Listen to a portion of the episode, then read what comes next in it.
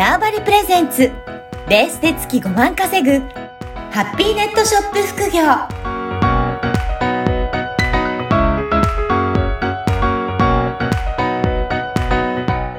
こんにちは、小ラボの岡田です。こんにちは。可能性を広げるネットショップアドバイザーのジロです。おじろさん、今回もよろしくお願いします。よろしくお願いします。あの、ここ何回かで、えー海外から仕入れるお話をしていただいて、あの、やっぱり難しいですけど、えーやってみると、えーいろんな商品を扱えるようになって、魅力はすごく大きいのかなっていうのは感じましたね。そうですね。はい。ね。じゃあ今日も、えっ、と、そういったもう少し難易度が高いですけど、ちょっと夢のある話ということですが、今回はどういったお話でしょうか？そうですね。今回は、えっ、と、海外の見本市の展示会ですね。おー。あの、なんて言うんだっけな。まあ、見本市展示会でいいのかな。見本市の。で、まあ、海外のギフトショーみたいな、そういったところで探しましょうっていうお話になります。これは実際に、えー海外に行って探しに行くっていうようなことなんですか？そうです、そうです。おー。じゃあそこのところで、まあ、今日本には扱われてない商品もその場所ではいろいろ展示されているので、はい。もう、これはすごく期待できる商品もあるかもしれないっていうことですね。そうなんです。まさしくもう発掘、もう海外のその展示会って、まあ日本の展示会もそうですけど、メーカーの新作発表の場なんですね。うんうんう。で、普段その海外の方メーカーさんって、まあ割と、まあ国にもよよると思うんですけど、と小さな単位で家族単位とか、うんまあ小さなあの単位で活動されていることが多くって、はい普段、あの、自分の会社に営業マンとか置いてなくって、うん。ただその海外の展示会でも1年分のお客さんとかロ受注を取るっていうぐらい気合い入れても来てますので、そうなんですね。はい。うん。じゃあそこで、まさに、えっと、いろいろ探していくと、まあ自分も扱ってみたいなっていう商品が見つかる可能性があるありますありますねはいなんか、おじろさんも経験はあるんですか？あります。えっ、と、うん私はイタリアのオミって言われて、まあ、ミミラノの展示会に、いあの行ったんですね。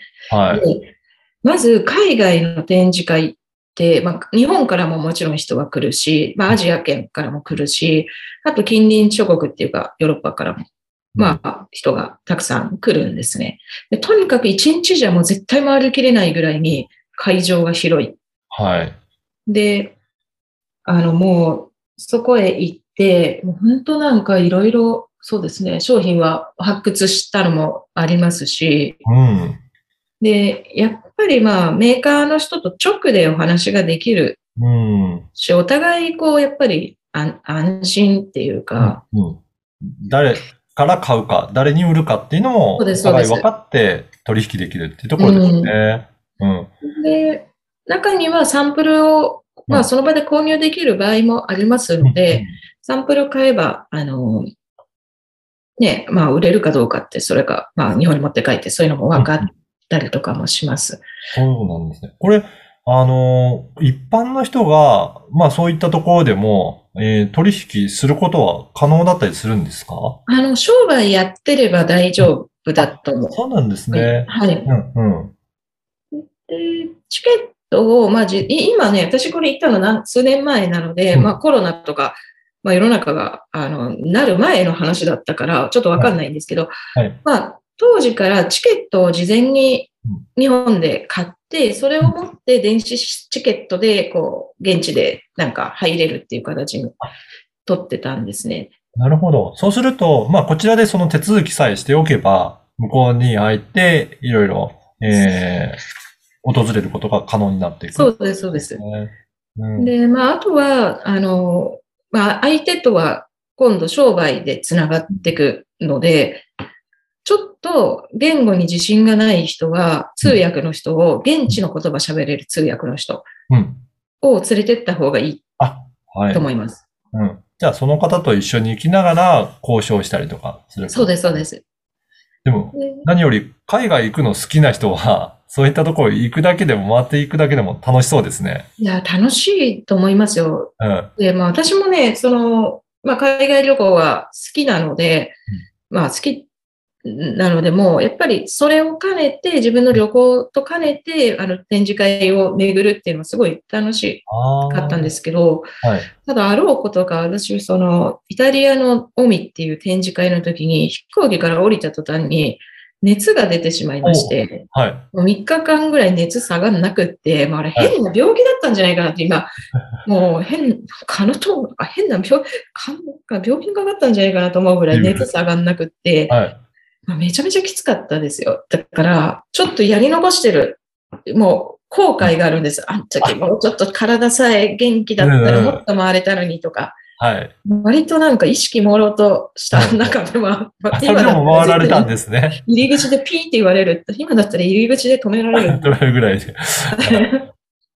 ああ、じゃあぜひね、また機会があればチャレンジしてみたいっていうことを思って。もうチャレンジしたいですね。で、あこう、やっぱりなんかね、規模感、まあよ、私行ったのはイタリアだったので、あの、やイタリアで2軒行ったんですよ。1個がミラノのそうオミっていうやつで、もう1個が、あの、イタリアの中で金細工が有名な街があって、うん。そこの中でアクセサリーとか、まあ、金使った、もうちょっと、はあの、高めのアクセサリー店みたいなとこ行って、まあ、二つとも、まあ、すごいよくって、やっぱり日本では見られない、もう当然まあ新作なので見られないものがいっぱいあったし、自分の感性を、こう、なんていうか、研ぎ澄ますためにも、目を、目がそういうものを見ると目が超えてくるので、うん、うん、うん。いいものとか、新しいものとか、斬新なものを見ることで、やっぱりセンスっていうか、目が養われてくる。から、はい。そういっ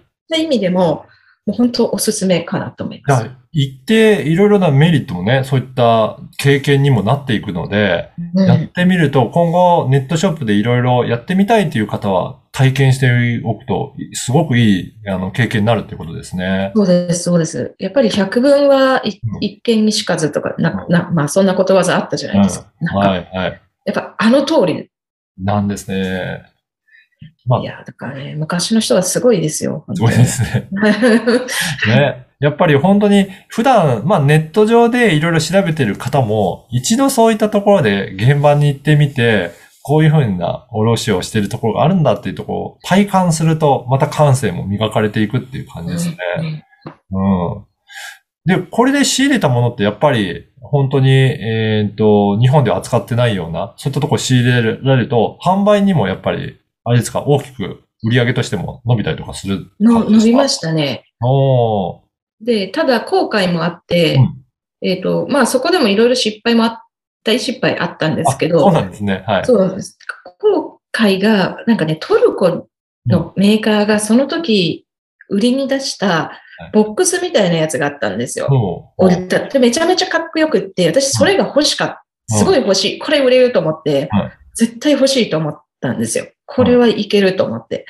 そして、通訳の人連れてって、通訳の人がこれイタリア人じゃなくてトルコ人だからとか言って、トルコ人が怪しいとか言って、なんかどっか言ってて、いやいや、トルコ人別に怪しくないじゃんと思って、その人種でさ、なんか言わなくてもと思って、い。や、私あのトルコのあのボックスが欲しいんだっつって、ずっと言ってて、いや、あれは絶対売れるからもう、なと思って、それからやっぱ半年ぐらいすると、そのトルコのボックスが日本にやってきて。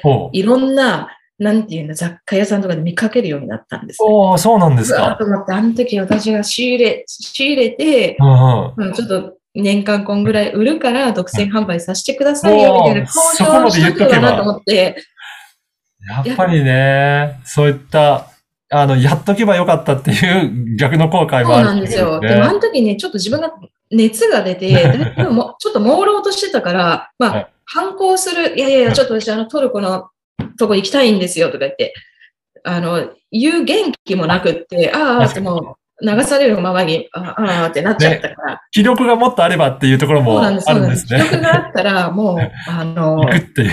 Google 翻訳でこ自分でやるぐ自分でやったらいの。んだけどな。うーん、そうですよね。やっぱりそのあたりも自分の感覚を磨いていって、あ、これだっていう商品とかをやっぱり仕入れるチャンスになるんですね。なります、なります。はあ、ね、本当に、そうやって日本に電話回ってくれだったら、ね、その後どうなったんだろうって思っちゃいますね。そうなんですよ。今頃ね、どっかにね、防艇た、防艇立てて、はいこここんなんで。ね。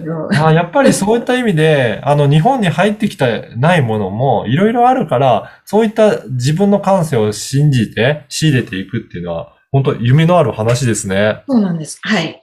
うん。いや、ぜひ、なんか、えっ、と、すぐには難しいかもしれないですけど、いずれそういった世界も待ってるんだ。ネットショップってこんな可能性あるんだっていうところが感じられたら、すごくいいんじゃないかなとそうで思いますすね。一個なんかこういうのを海外の見本市に実際に見に行くぞっていうのを目的にして、目的うん。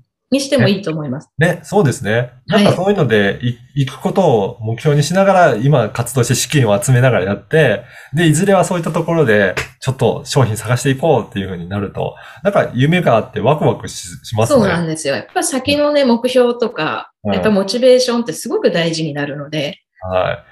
ぜひね、海外旅行好きな方、まあ今はなかなか行くチャンスがないかもしれないんですけど、そういったところができてくるようになると、そういったところが、えー行けるんだと思って、なんか、えー取り組んでいただければいいかなと思いますね。